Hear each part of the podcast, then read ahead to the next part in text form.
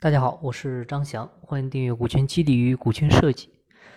近期呢，在一次采访当中啊，任正非表示，华为制度性接班呢已经没有任何问题，接班呢也不是指定哪一个人接班，而是一个制度性的接班。其中最重要的一点呢，就是关于否决权的一个转移。对于一票否决权呢，任正非表示，实际上呢没有具体操作层面的权利。他说。我拥有的是一个否决权，但我就没有否决过。本来去年年底这个否决权就到期了，我们担心出现突发事件以后，所有员工一表决，企业就走歪了，所以呢，继续保留了否决权。任正非称呢，不是由他一个人做否决，也不是由家人来继承，而是从退出历史舞台的这些董事会成员、监事会成员，还有一些高级领导当中呢，选出七个人。啊，组成一个核心经营团队来拥有否决权，这样保障公司呢不要一哄而散。实际上呢，任正非的这番操作啊，就是把他自己拥有的一票否决权转移交给了一个类似于七人董事会的组织团体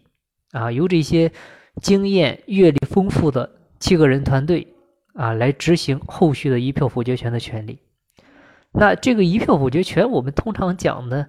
它是怎么来的呢？一般说，如果说企业章程里面没有明确约定的话，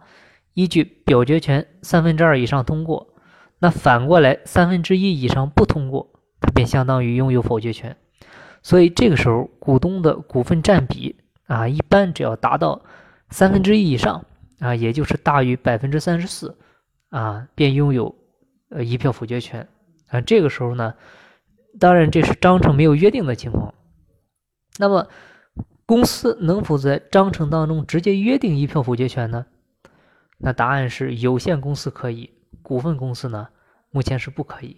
啊，关于股东会及董事会的决议，公司法当中呢，第四十二条规定，啊，有限公司的股东会会议由股东按照出资比例行使表决权，但是。公司章程另有规定的除外。同时，公司法第四十八条关于董事会方面也有一些规定啊。有限公司董事会的议事方式和表决程序呢，除本法有规定的以外啊，由公司章程规定。所以这里呢，可以看到，公司法呢是允许有限责任公司通过公司章程对董事会和股东会的表决方式呢做出特殊约定的。所以在有限公司里面，董事和股东呢是可以行使一票否决权的。但是呢，公司法当中关于股份公司呢又有约定，其中公司法第一百零三条呢有规定，股份公司股东出席股东大会会议所持每一股份有一表决权，但是公司持有的本公司股份没有表决权。同时，第一百一十一条也有规定。股份公司董事会会议呢，应有过半数的董事出席方可举行。董事会作出决议，必须经过全体董事的过半数通过。董事会决议的表决呢，实行一人一票。所以呢，这里也可以看出，不同于有限公司的公司法，并没有允许股份公司通过公司章程呢，授予董事和股东一票否决权。其实公司法这么约定的也很好理解，因为股份公司呢，它一般是开放式的公司啊，它需要更需要来注重保护公众的利益。那对于组织机构的表决权机制的运作呢，必须符合法律规定，所以呢，它不允许股东的自由约定。所以呢，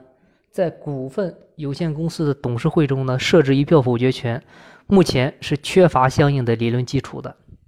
而华为呢，它是有限公司主体，它并不是股份公司，而且呢，它并没有上市，